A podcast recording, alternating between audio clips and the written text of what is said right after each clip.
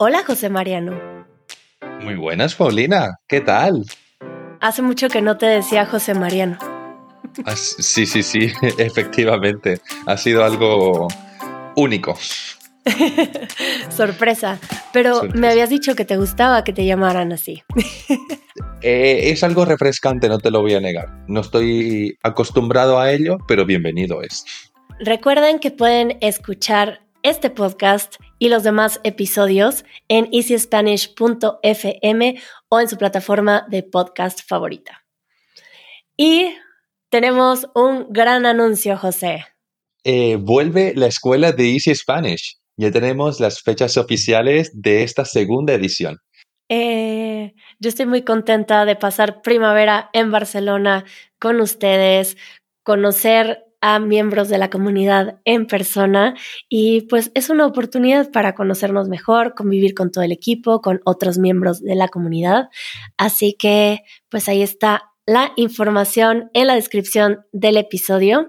Así que vayan a inscribirse lo más pronto posible para encontrarnos en Barcelona. Nos vemos aquí y hoy vamos a hablar de un tema que es muy común en el aprendizaje de idiomas y vamos a hablar específicamente hoy de qué pasa cuando estás nervioso de empezar a hablar español. José, tú que has aprendido varios idiomas, ¿tú consideras que te has puesto más nervioso empezando a hablar un idioma u otro? Sí, diría que sí. Creo que es algo universal a la hora de aprender un idioma, el hecho de ponerse nervioso eh, cuando no se conoce mucho el idioma, ¿no? Cuando se está comenzando a aprender. Yo creo que es lo más natural del mundo. El ponerse nervioso porque quieres tener una conversación fluida, pero te faltan palabras, te faltan vocabulario, te falta vocabulario, te falta te faltan muchas cosas y es normal ponerse así de nervioso. ¿Vos tenés alguna experiencia así, por ejemplo? ¿Te pasó con el alemán? Bueno, yo no hablo mucho alemán, pero incluso para las pequeñas cosas me ponía muy nerviosa y reflexioné mucho acerca de esto, de por qué me sentía incluso como, como una niña o me llegaban emociones muy fuertes eh, cuando salía a la calle y no entendía el idioma y no me podía comunicar bien. Y pensé que el idioma es aquello que nos une a la sociedad y que nos da este sentido de pertenencia. Entonces me parece completamente natural que en el momento en el que no te puedes expresar con las personas que están a tu alrededor, te sientes más aislado y por lo tanto más vulnerable. Y las emociones eh, pueden salir bastante fuerte eh, no sé si tú lo has experimentado de esta manera, de sentirte muy expuesto y que es, es muy emocional este momento también. Yo estoy muy de acuerdo. Creo que a lo que más, mm, a lo que más me recuerda todo esto que decís es también un poco de frustración, ¿no? Porque cuando estás aprendiendo un idioma y eh, tenés una frase como ya hecha en tu cabeza eh, y sabes que lo dirías perfectamente y de maravilla y que quedaría una expresión hermosa en tu idioma, pero cuando quieres, cuando decirlo, eh, cuando quieres decir eso en, el idioma que estás aprendiendo y no te sale porque no te acuerdas de las palabras o no las conoces, eh, es lo que vos decís, te sentís muy expuesto, te sentís vulnerable porque la gente te está te está prestando mucha atención, por así decirlo. Y creo que de los nervios acaba también saliendo un poco también la frustración. El decir, es que quiero decir esto, pero no puedo porque todavía no, no conozco lo suficiente del idioma. Y entonces, pues te enojas, te enojas mucho, te enojas con vos mismo, te frustras, al fin y al cabo. Esto me parece muy interesante lo que acabas de decir, porque en realidad formamos una personalidad ligada a un idioma. Yo, yo me doy cuenta que me tardé mucho en encontrarme, en encontrar mi personalidad en el inglés, por ejemplo. Aunque lo hablaba, sentía que era una persona distinta de alguna forma. Y me tomó tiempo de alguna forma tomarlo tan natural el inglés como para que saliera mi genuina personalidad. Y es interesante esta relación entre el idioma, entre eh, tu autoconfianza, eh, tu personalidad. Y entonces creo que la comunicación y los idiomas tocan temas muy profundos, así que si se sienten nerviosos comenzando a hablar español, que sepan que no son los únicos. Y es completamente humano eh, el ponerse nervioso porque estás en este estado vulnerable. Entonces, José, Dígame. ¿qué te parece si damos algunos tips concretos? De una, vamos a ello. Pensé en que podríamos decir tips concretos porque es muy fácil a veces decir, por ejemplo, oh, no seas tan exigente contigo mismo, tómatelo menos en serio, o, o bueno, yo también creo que tiene que ver con un grado de humildad, el aprender algo nuevo y tenerte paciencia, pero ay, cuando me decían estas cosas como de, ay, ¿por qué te lo tomas tan en serio? Y eh, no, di cualquier cosa, equivócate. Y me ponía más nerviosa porque pensaba que como si fuera fácil para los demás y que para mí estaba siendo difícil. Entonces, considero que dar tips concretos puede ayudarles mucho más. Yo también lo creo. ¿Tenés alguno en mente ahora? Bueno, uno que me encanta y que aprendí de un par de amigos que vinieron a México, que sí considero que ellos tienen una personalidad mucho más relajada en cuanto al aprendizaje de los idiomas y no sentí que estaban nerviosos de empezar a hablar español, pero me pareció muy gracioso que se sabían frases de telenovelas y de películas y frases muy graciosas que no tenían sentido alguno, como en la conversación de repente sacaban una frase que no tenía sentido, pero de alguna forma aligeraba el ambiente y entonces todos sabían que esta persona estaba diciendo algo en un idioma que no conocía y que se sabía una frase muy graciosa.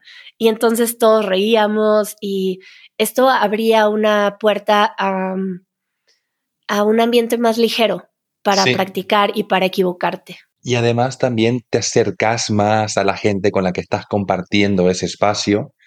Y creo que a mí, bueno, Ahora creo que esto es opinión propia, pero a mí siempre me hace mucha gracia o disfruto mucho de cuando estoy con gente que está aprendiendo español y sueltan alguna frase de alguna serie o de alguna película eh, que todos podamos reconocer, siempre me quedo, wow, eso significa que te has tomado la molestia de buscar estas pelis que, que te han gustado y que esto te ayuda y te motiva a aprender el idioma. Y siempre pienso que eh, ver películas, ver series, no solo te ayuda a acostumbrarte a escuchar el idioma y, a, aprenderlo y hablarlo, pero también te ayuda, pues, justamente lo que decís también a frases hechas, frases ya, no, no, aprender palabra por palabra, sino aprender frases hechas. Y eso te ayuda mucho y además también es lo que vos decís, aligera el ambiente y te acerca más con las personas a las personas. Así que la próxima vez que escuchen una frase que les gusta en alguna película o en alguna serie, yo les recomiendo que se aprendan esa frase porque también cuando estás aprendiendo a hablar, el que tú tengas que construir cada una de las frases es más complicado a que te sepas frases de memoria porque agarras confianza cuando puedes decir una frase completa, aunque te la hayas aprendido en memoria, tomas más confianza en que eres capaz de hablar este idioma. Y voy al siguiente tip que sería aprender frases útiles. Sí, precisamente. no solo graciosas, José, sino que te sirvan en, en algún aspecto de la vida cotidiana. Em, no sé si tú piensas en algún ejemplo, José, como en qué momento te serviría saber una frase de memoria para ayudarte a sentirte con más confianza. Bueno, creo yo, por ejemplo, que desde un punto de vista un poco más cultural, diría, eh, refranes, ese tipo de frases, proverbios, todo ese tipo de cosas, creo yo que al aprenderlas, eh, puedes ver un poco, un aspecto un poco cultural de, cómo funciona esa cultura o esa sociedad. Y también yo creo que, por ejemplo, en español usamos mucha frase hecha y mucho proverbio a la hora de hablar. Entonces, el utilizarlos el conocer estas frases, el poder, el poder hablar con ellas, creo que también ayuda mucho a poder soltarse y poder conocer un poco mejor eh, cómo son las dinámicas de conversación en el idioma. Y yo estaba pensando también en, en el caso de frases útiles, que a mí lo que me ayudó mucho fue que cuando me sentía muy vulnerable en un grupo de personas que están hablando en alemán y yo no hablo. Y tampoco quiero que dejen de hablar en alemán porque me gusta escucharlos y porque los entiendo, aunque no pueda participar mucho en la conversación. Y me gustó mucho aprenderme una frase en donde decía, estoy aprendiendo alemán, no sé hablar mucho, pero los entiendo bien. Si no entiendo algo, puedo preguntarles para que hablen más lentamente.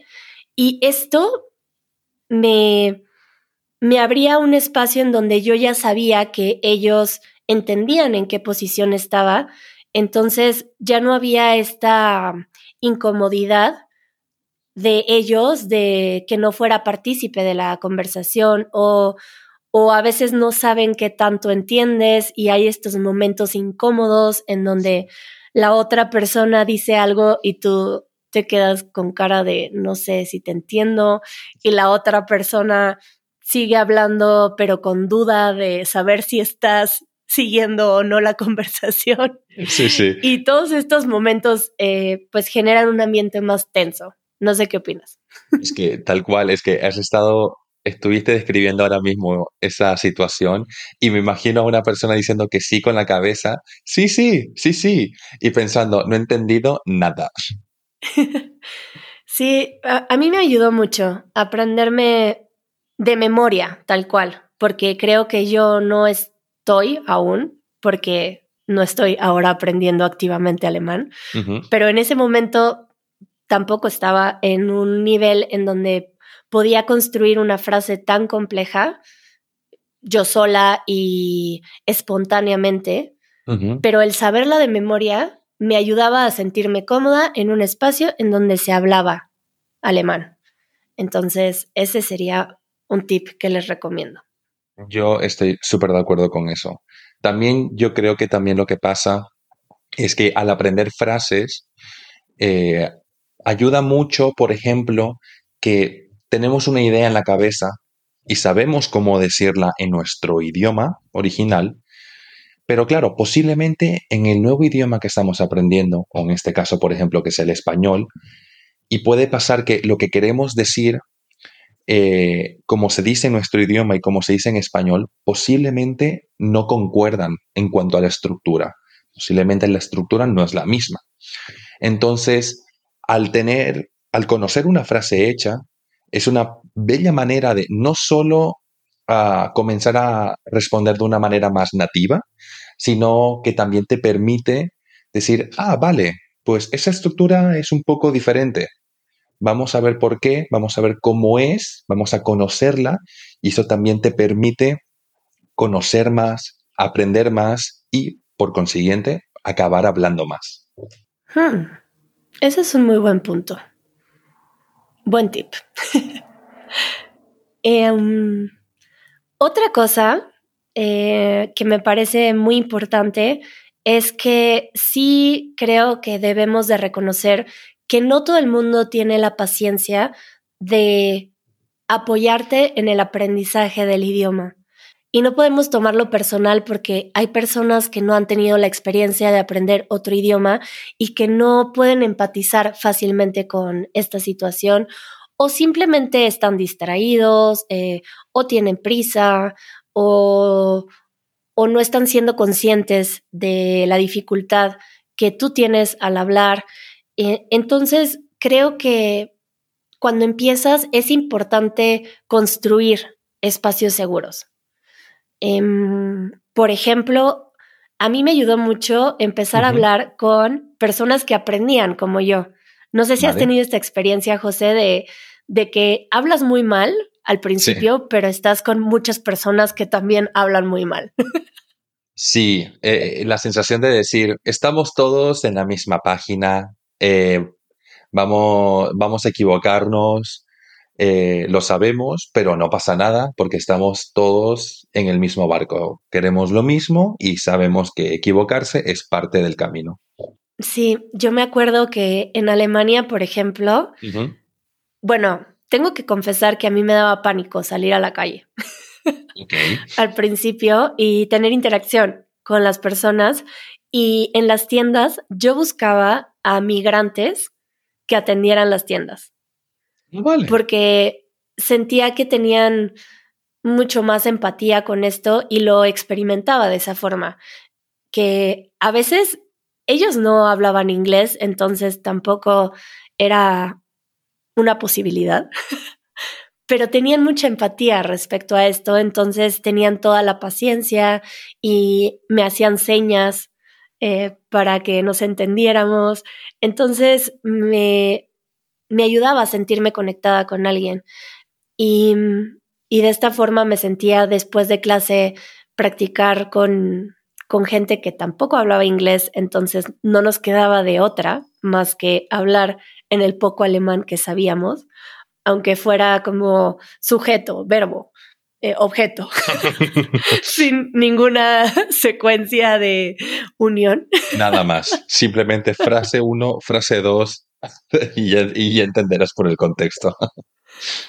Pero era divertido y creo que sí me ayudaba a también a reconocer que sabía bastante vocabulario ya, que a veces esta autoexigencia de que yo esperaba poder construir una frase perfecta eh, en el orden perfecto, eh, no me permitía descubrir que sabía ya bastantes cosas. Mira vos. Entonces es divertido jugar a eso.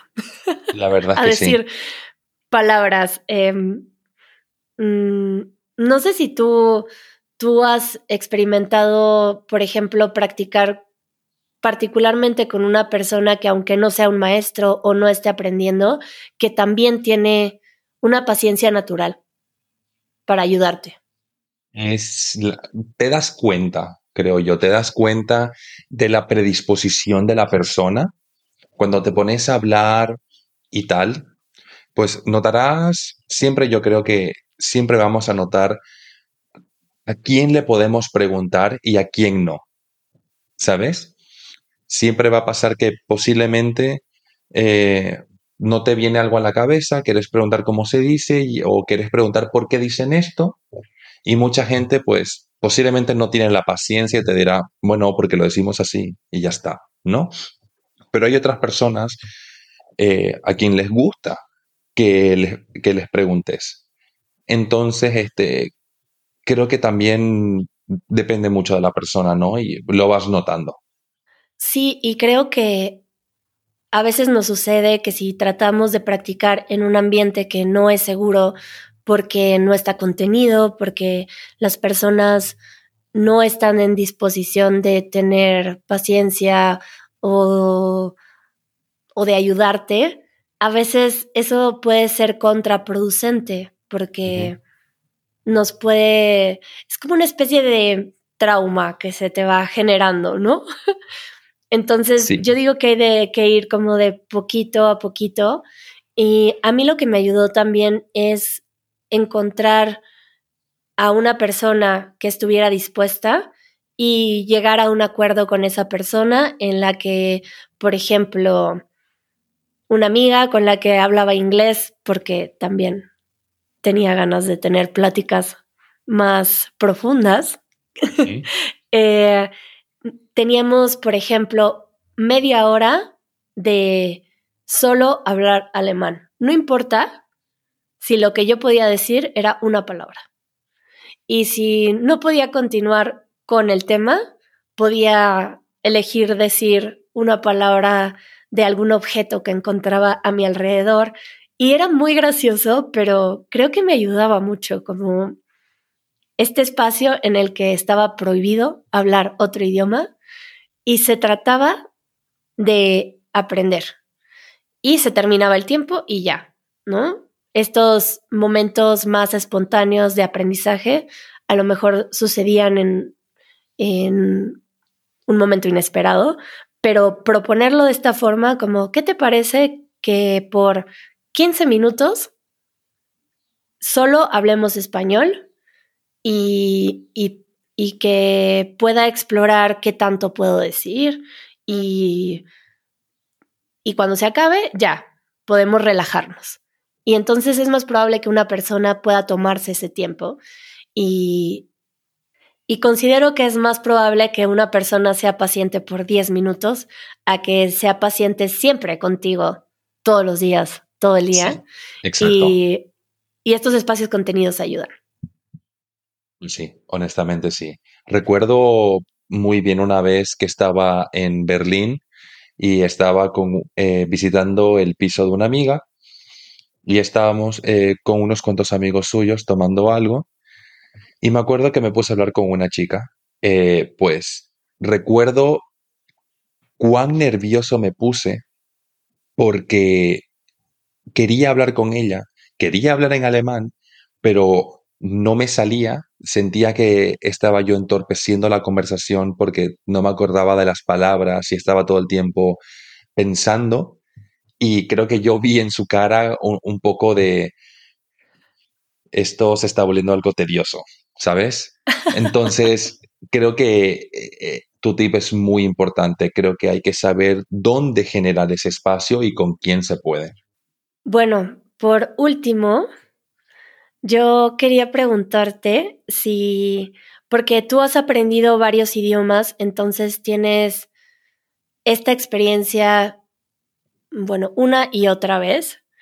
Me pregunto que si aprendes un idioma y te pones muy nervioso, que cuando aprendes el segundo te sientes menos nervioso porque ya te la sabes o siempre te sientes igual de vulnerable.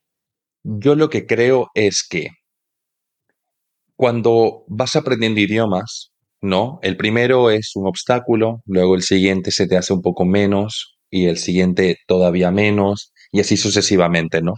Entonces comenzás a tener como una cierta, eh, comenzás a adquirir como un cierto mecanismo para aprender lenguas. Creo yo que al pasar por ese proceso numerosas veces, eh, comenzas a perder el miedo a hablar, la verdad. Porque siempre, siempre que me topo con gente que está aprendiendo idiomas, siempre pasa lo mismo. Tienen mucha vergüenza, tienen mucho miedo a, equivocarse. Y creo yo que eso se va perdiendo con el tiempo porque sabes que forma parte del proceso. Pero creo yo que nunca dejaremos de estar como nerviosos a la hora de, de verdaderamente lanzarnos a aprender eh, o a hablar un idioma nuevo, porque también lo que queremos es no solo hablar bien, sino que también nos entiendan. Entonces, eh, creo que siempre estaremos nerviosos, pero yo creo que con el tiempo cada vez menos, porque al fin y al cabo sabes que es parte del proceso, parte del proceso de aprendizaje. Entonces no pasa nada. Y la verdad es que también eso es, así es una, es una forma, esta es una forma de poder, pues, practicar sonidos nuevos, hablar, experimentar. Así que creo que no, no dejaremos nunca de estar nerviosos, pero tengo la confianza en que cada vez estaremos menos. Bueno, yo creo que nos despedimos por ahora, pero recordé que mencionaste algo que me pareció interesante acerca de cómo tenemos una estructura definida en nuestro idioma nativo y al cambiarlo, a veces tratamos de adaptar el nuevo vocabulario, el nuevo idioma a nuestra estructura conocida. Sí. Em, Y me parece interesante este tema y creo que podríamos hacer otro podcast acerca de esto, de cómo dejar de traducir Ah, tu Es- idioma al español. eh, me huele a que tendremos otro video podcast. Pero por ahora nos despedimos y adiós José. Adiós, Pau. Bye.